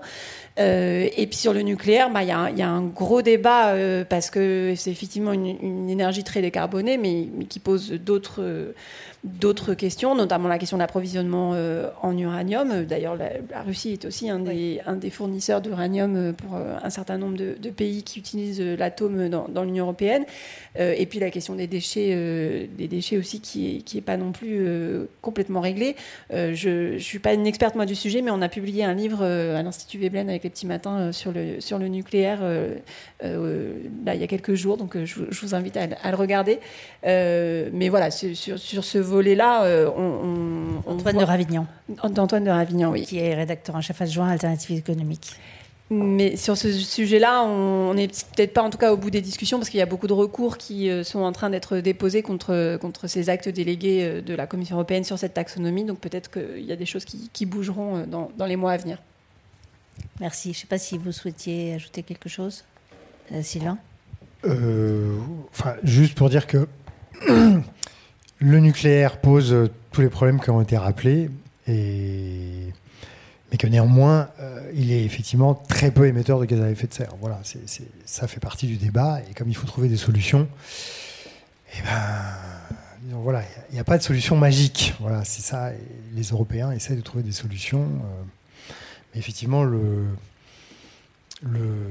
l'ironie, c'est que, euh, comme le rappelait Mathilde Dupré, c'est que le prix de l'introduction euh, du nucléaire dans cette taxonomie, puisque c'est une taxonomie qui est dédiée à la réduction des gaz à effet de serre. Voilà, hein, c'est pas pas une taxonomie sur la dangerosité des sources d'énergie. Voilà. Donc euh, bon, bah, tout n'est pas dans tout et réciproquement, mais effectivement, du coup, c'est qu'il y a eu un deal euh, et que le gaz s'est retrouvé comme. Alors bon, il y a des degrés, hein, si je ne me trompe pas, dans cette taxonomie. Il y a des voilà, il y a des degrés donc le gaz n'a pas été mis sur le même plan que le nucléaire, qui lui-même n'a pas été mis sur le même plan que l'éolien, etc. Voilà, mais encore une fois, moi, ça, ça, ça renvoie au fait que euh, depuis euh, un demi-siècle, dans un certain nombre de domaines, les Européens ont été très agiles collectivement. Mais dans d'autres domaines, ben, ils sont lestés par leurs héritages nationaux et par le fait que les États-nations se sont construits de manière un peu incestueuse avec un certain nombre de grands groupes euh, industriels dans un certain nombre de secteurs, et réciproquement. Hein. C'est-à-dire que, bon là, évidemment, enfin, il faut, pour essayer de comprendre, c'est pas du tout pour dire c'est bien ou c'est pas bien. Euh, moi, je n'ai pas de jugement normatif après en tant que citoyen, j'en pense, je peux en penser ce que je veux et voter, et voter ce que je veux. Mais ici, en tant que euh, chercheur en sciences sociales, effectivement, il faut essayer de, comprendre d'où vient le fait que les, les, énergéticiens, comme on dit, donc les, entreprises du secteur de l'énergie, qui sont elles-mêmes complètement, euh, euh, comment dit-on, euh, j'allais dire addict, mais en, français, comment est-ce qu'on dit déjà Accro. Accro, merci. Accro aux énergies fossiles, d'où ça vient? Ça vient de loin, c'est-à-dire ça, ça vient de la première révolution industrielle qui est, quelque chose qui a de fait sorti les Européens de la pauvreté. Enfin, vous voyez, donc c'est, je veux dire, on se retrouve aujourd'hui à constater, alors aujourd'hui, depuis au moins depuis le rapport Meadows, mais on se retrouve aujourd'hui à constater qu'il y a des effets pervers absolument euh, ravageurs de, comment est-ce qu'on pourrait dire ça euh, d'actions des sociétés humaines, et en Europe en particulier, qui ont été considérées pendant plusieurs dizaines d'années, pendant un siècle, pendant 150 ans, comme d'immenses progrès. Voilà, donc on ne peut pas comme ça du jour au lendemain. C'est pour ça que je rappelais Sycommon Salt. Hein. Euh, la PAC, si vous voulez, historiquement, il n'y a pas très très longtemps, euh, euh, historiquement, la PAC a permis effectivement d'assurer aux Européens l'indépendance alimentaire et même de de donner aux citoyens européens de l'époque euh, le choix. Voilà, c'est-à-dire aujourd'hui, aujourd'hui, on a l'impression que les supermarchés, euh, c'est quand même, euh, ça, pose beaucoup plus de problèmes que ça n'apporte de solutions. D'accord hein, la, malbouffe, si vous voulez. Mais il faut bien voir que dans les années 50, dans les années 60 et même encore dans les années 70, c'est ce qui aujourd'hui est vu négativement était vu très positivement. Voilà, donc euh, une fois que j'ai dit ça, j'ai rien dit, j'ai pas de solution. Hein. Mais euh, C'est le produit d'une histoire. C'est ce que. C'est à la fois le produit d'une histoire et en même temps, c'est aussi pour dire qu'on peut pas du jour au lendemain. On n'a pas de baguette magique. Voilà, on n'a pas de baguette magique. Et donc aujourd'hui, vous faisiez allusion tout à l'heure, Catherine, au fait qu'il y a maintenant un débat en Allemagne pour dire ah bah finalement Merkel c'était pas si bien. Enfin, quand en 2011 Angela Merkel dit. C'est pas moi qui l'ai dit. Hein. Non non non non non. Vous avez, vous avez rappelé qu'en Allemagne aujourd'hui il y a un débat dans l'espace public sur ah, finalement est-ce que Merkel. Euh, Et Schröder. Euh, oui, mais surtout Merkel, qui était quand même considérée euh, comme très très populaire. Bah, le jour où Merkel, du jour au lendemain, sort du nucléaire, le, au lendemain de Fukushima, elle est en phase avec son opinion publique. Et tout le monde dit c'est formidable. Et quand, euh, et quand la conséquence de ça, c'est de dire ben donc, on va. Euh, euh, on, va comment dans notre mix énergétique en Allemagne, on va consommer beaucoup plus d'hydrocarbures, pardon, beaucoup plus d'énergie fossile. Tout le monde dit oui en effet. Et là, que dit Merkel? Elle dit mais attention, attention, Merkel qui est en, coalition avec le SPD à l'époque, hein, donc le, SPD qui aujourd'hui dirige le gouvernement. Hein. Euh, elle dit bon mais bien entendu, on va pas rouvrir des mines de charbon, on va pas rouvrir les mines de charbon qu'on a déjà fermées. Et tout le monde dit bah oui, heureusement, vous avez raison, Madame la chancelière. Donc là, elle dit euh, c'est quoi, quoi la solution? Ben, C'est d'avoir plus de gaz, qui est certes une énergie fossile, mais moins émettrice de gaz à effet de serre que le charbon ou que le pétrole. Et euh, comme chacun sait, l'Allemagne n'a aucun gisement de gaz. D'ailleurs, en Europe, il n'y a pas de gisement de gaz dans l'Union européenne. Donc, à l'époque, se tourner vers la Russie, ça paraît la moins mauvaise des solutions, en tenant compte. Voilà, c'est juste ça que je veux dire. C'est-à-dire, on est obligé de voir l'ensemble du tableau. Donc, euh, dire à un moment donné, euh, on met le nucléaire dans la taxonomie comme euh, étant une énergie euh, acceptable parce qu'elle n'émet pas de gaz à effet de serre, oui, effectivement, on dit ça en sachant très bien que le nucléaire, pour des tas d'autres raisons, euh, il faudrait peut-être décider radicalement de s'en passer. Mais bah, est-ce qu'on peut tout faire du jour au lendemain? Enfin, moi, je ne suis pas spécialiste de l'énergie, hein, mais... Merci. Il y avait deux questions, je crois encore. Euh, monsieur, vous vouliez poser une question tout à l'heure. N'hésitez pas aussi, euh, il a marqué, je ne sais pas quelle heure il est, il est peut-être presque l'heure. On a le droit de, oui, d'aller un tout petit peu au-delà, je crois. Voilà, monsieur, je vous en prie. Bah, déjà, déjà, merci à tous. Enfin, j'ai appris beaucoup de choses. Euh, ok, du coup, j'ai une question un peu, spécifique. Dans, un secteur, c'est l'automobile. C'est l'un des facteurs de cette. Enfin, c'est une partie de cette transition. C'est quelque chose d'important. Euh, enfin pas, toute la totalité, mais quelque chose. Euh, on voit qu'on va faire cette direction avec différentes façons, avec des aides pour des achats de véhicules électriques ou des normes comme la norme café, qui est pour les constructeurs automobiles pour limiter euh, du coup le carbone en général. Ma question, c'est de votre point de vue, déjà si cette transition vers l'électrique est, possible, on va vers la bonne direction. Déjà peut-être avec quelques infos sur les investissements s'ils si, si, sont de, de, ce bon côté. Et aussi, enfin, une expression que je ne connaissais pas, la transition juste. Euh, aussi, est-ce que cette transition vers le véhicule électrique est juste? Euh, Comme ça produira des effets au niveau social qui sont peut-être pas justes pour tout le monde. Voilà. Merci. Qui euh, veut, peut répondre à la question?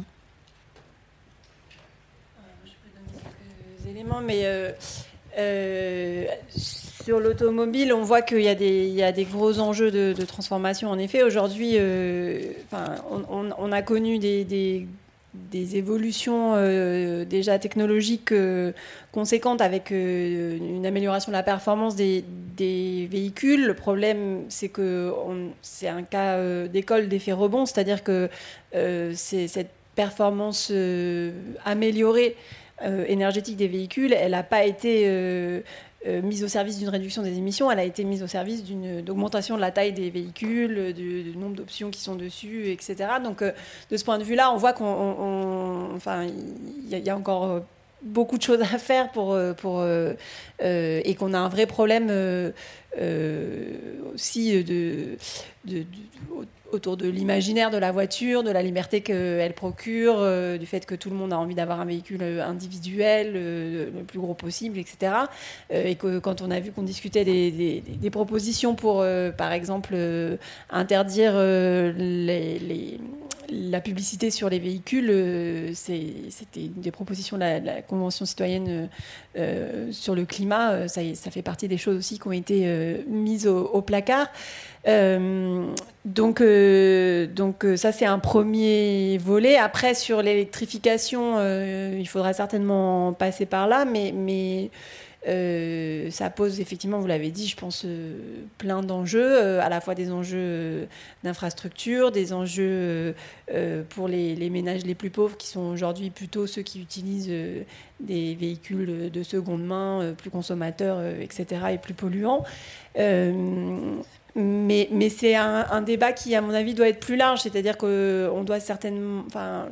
Le modèle, euh, ce sera peut-être qu'il ne faut plus avoir euh, un véhicule par ménage, donc euh, s'organiser autrement avec des investissements collectifs dans des transports publics, dans des modèles alternatifs de déplacement, et qu'aujourd'hui, effectivement, on a, on a insuffisamment pensé à, toutes ces questions-là et, aux questions de justice qui vont avec. Et, là, on le voit avec la flambée des, prix de des carburants, euh, on a une véritable euh, trappe qui se referme sur, euh, des ménages qui, pour des questions de coût du logement, sont allés habiter plus loin des, centres-villes, ont besoin de se déplacer pour le travail, etc. et se retrouvent avec des frais auxquels ils ne peuvent, ils peuvent pas faire face.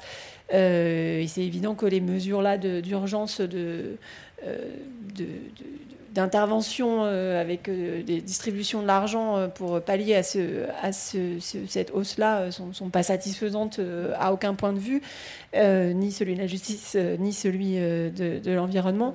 Mais, voilà, ça passera certainement pas simplement par la question du passage à l'électrique, il faudra, que ça s'inscrive dans des politiques publiques beaucoup plus complètes. Merci. Vous souhaitiez ajouter quelque chose, Emmanuela? Sur la transition juste ou sur... Euh, oui, peut-être on peut dire qu'il y a la stratégie européenne pour les, les véhicules, de n'avoir plus de véhicules qui ne sont pas électriques d'ici à 2050, je pense.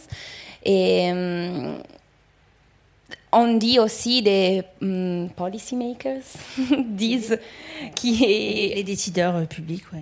oui. On, on, aura besoin de, de d'étapes intermédiaires. Merci.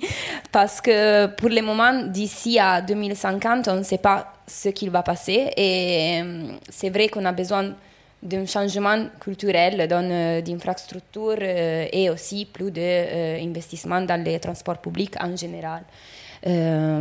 parce que oui, c'est c'est pas c'est pas c'est pas loin, mais on, on, a aussi beaucoup de temps pour faire des changements. Et euh, oui, c'est ça que je voulais juste nommer un peu. Merci. Et Sylvain, vous êtes sur la transition non. on, peut prendre une dernière question D'accord. Il n'y a pas de questions. Il y avait aussi un monsieur là-bas. Ben là, il y a. Parce que je ne sais pas si on va pouvoir prendre toutes les questions, madame. D'accord.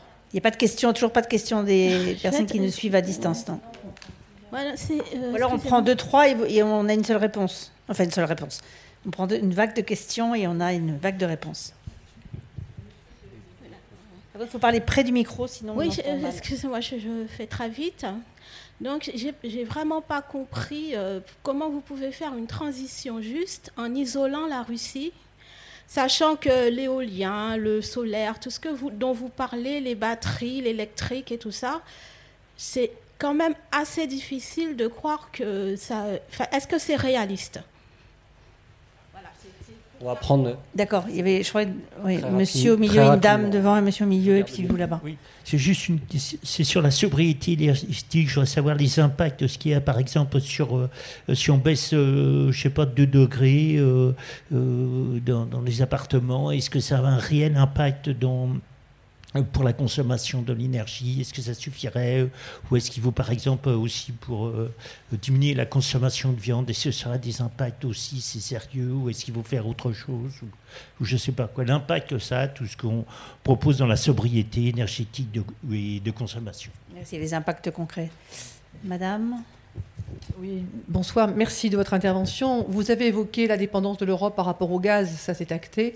Vous n'avez pas évoqué du tout la possibilité de, du gaz américain, qui est un gaz euh, avec l'orientation gaz de schiste.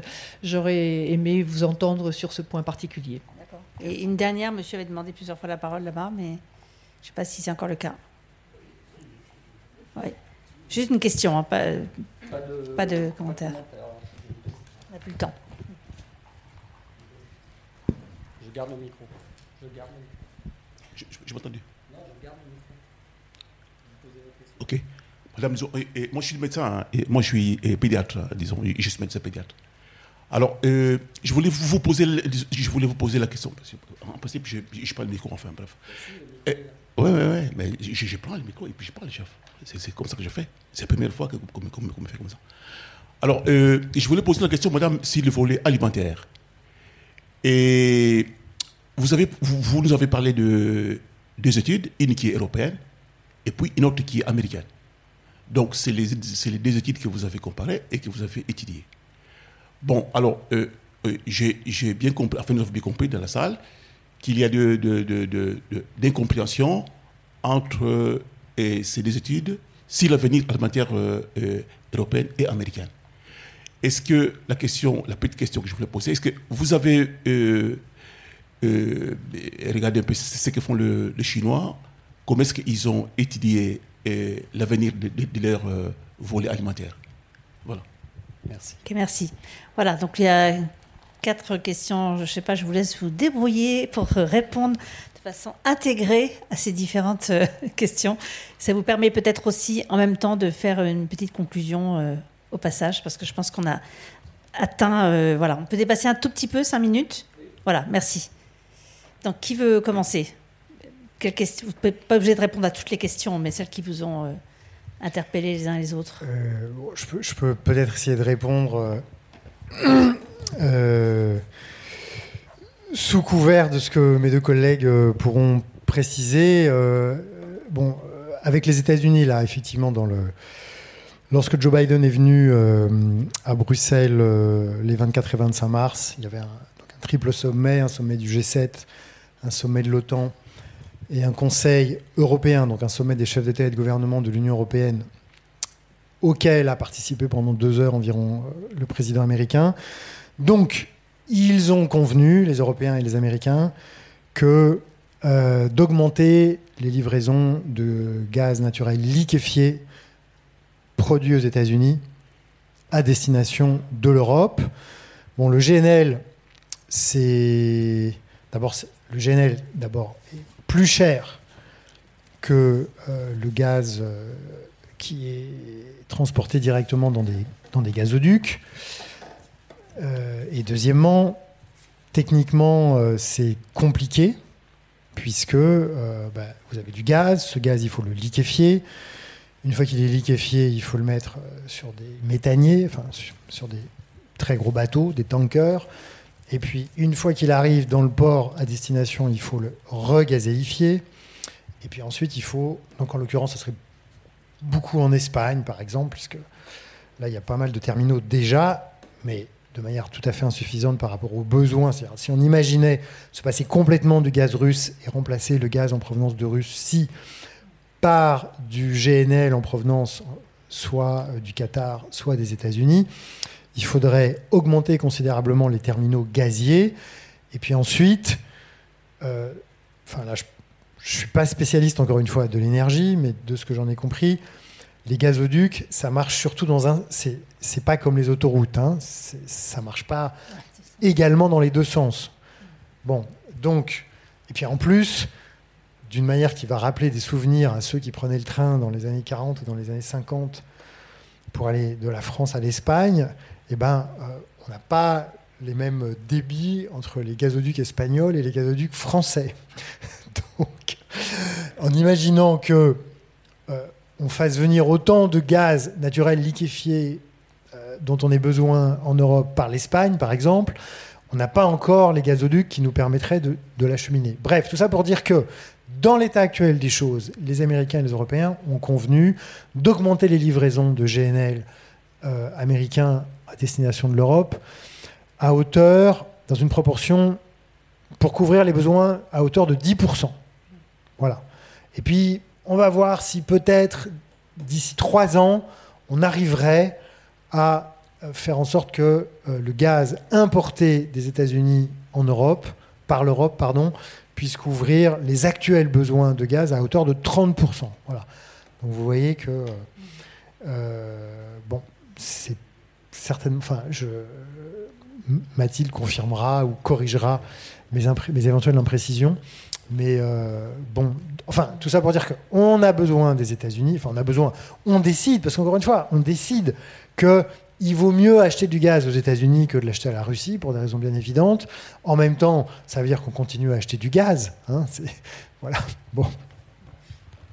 Merci beaucoup. Emmanuela?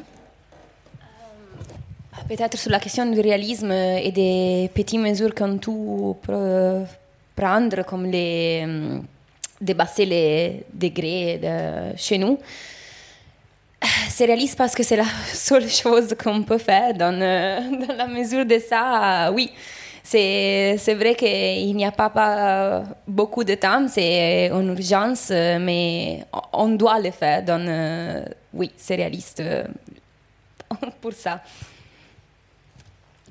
Mathilde euh, bah, Sur ce point-là particulièrement, moi, il y a une étude que je trouve euh, toujours intéressante à rappeler, c'est Carbone 4 qui euh, avait publié par rapport aux objectifs de réduction de l'empreinte en termes de gaz à effet de serre par Français. Si, on, si on regarde le chemin qu'on doit faire pour respecter l'accord de Paris, en gros, il nous disait, en changeant tous nos comportements individuels et en essayant d'être vertueux, on peut faire à peu près un quart du chemin. Et le reste, euh, les trois quarts restants, c'est du chemin qui doit être fait collectivement avec des décisions de politique publique, avec des changements d'infrastructure, avec des changements euh, euh, d'organisation de la société. Et je pense que c'est toujours important de garder cet ordre de grandeur en tête. Ça ne veut pas dire que, les changements de comportement ne sont pas importants, parce qu'ils le sont. les changements de régime alimentaire, etc., on le voit, ça peut, changer au final l'équilibre d'un modèle agroécologique euh, ou pas. Donc euh, c'est important, mais ça ne tient pas qu'à des choix individuels euh, au moment de régler son thermostat ou de faire ses courses.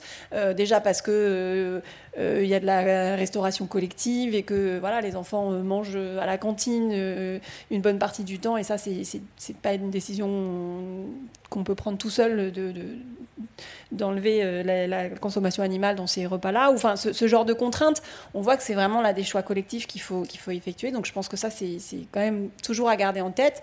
Euh, après, dans, ce qui a été recensé par euh, l'Agence internationale de l'énergie, ils, vont même jusqu'à des mesures qui pourraient paraître euh, comme ça insignifiante, euh, comme euh, ne pas circuler le dimanche, avoir une télétravailler davantage, etc. Mais, de façon macroéconomique, ça peut avoir un impact quand même en termes de, millions de, barils utilisés par jour. Donc, c'est certainement quand même des leviers sur lesquels il faudra, il faudra travailler, mais ça doit être fait de façon voilà, organisée et, accompagnée par des politiques publiques. Euh, après, sur, le, sur les régimes alimentaires, euh, les deux études que je mentionnais, c'est des études qui visaient les transformations en cours au niveau européen. Euh, l'américaine et, l'européenne, sauf qu'elles étaient très partielles euh, parce que justement elles ne regardaient pas tous les changements euh, de régime alimentaire, la lutte contre le gaspillage et, les pertes et les, changements d'innovation, etc., qui pourrait y avoir dans, le secteur. Donc voilà, elles ont donné des résultats très partiels et qui ont été utilisés par les, par les lobbies sans, sans tarder. donc je pense que c'est elles ont besoin d'être complétées par beaucoup d'autres, choses. Euh, mais après, ces questions-là de, changement, elles, elles, se posent quand même euh, un peu partout dans les mêmes termes euh, sur l'agriculture et l'alimentation, même si évidemment on n'a pas tout à fait les mêmes problématiques entre les pays les plus, riches et les plus avancés et les pays en développement ou les pays émergents qui sont en train de faire un, rattrapage dans les, régimes alimentaires, etc. Ou dans un certain nombre de pays, le fait de consommer plus de viande est plutôt une bonne nouvelle. Donc il ne faut, pas mettre tout le monde sur un, plan euh, strictement euh, égalitaire. Euh, et après, effectivement, sur la question de, la Russie, je pense que ça a été bien, bien répondu. après, au-delà des, conditions géopolitiques actuelles, on a quand même des impératifs qui nous sont dictés par le climat. Et, je pense qu'il faudra qu'on se penche tous dans la lecture du, rapport du GIEC qui a été publié aujourd'hui. Mais il y a quand même un enjeu de décarbonation très rapide de nos économies. Euh, et qui passe par une palette d'instruments à utiliser, mais, euh, enfin, on ne pourra pas en faire l'économie, euh, c'est certain. Un très grand merci à nos trois intervenants, donc euh, Mathilde Dupré, Manuela Barbariolio et Sylvain Kahn, euh, pour tous ces éclairages extrêmement précieux. Merci à vous tous d'être restés avec nous, de nous avoir écoutés ce soir, tous ceux qui sont aussi euh, en ligne. Et je rappelle, grâce au super régisseur de la BPI, il sera donc possible de consulter cette, en ligne cette rencontre qui a donc été enregistrée, qui est passée en direct. Ben, je vous remercie et je vous souhaite une très bonne fin de soirée. Merci à tous. Donc, euh, je remercie également donc, les invités, Catherine André pour l'animation de cette soirée, euh, Philippe, euh, Renaud et Alexandre à la régie. Nous nous retrouverons pour un nouvel épisode de l'écho du monde le lundi 30 mai à 19h où il sera question de santé et d'environnement. Je vous souhaite une excellente soirée. Au revoir.